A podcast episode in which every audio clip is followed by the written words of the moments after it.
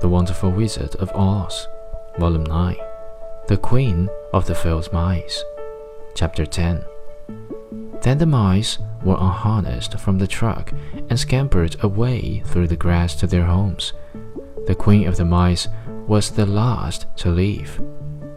If ever you need us again, she said, come out into the field and call, and we shall hear you and come to your assistance.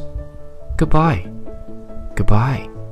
They all answered, and away the queen ran, while Dorothy held Toto tightly, let her shoot run after her, and frightened her.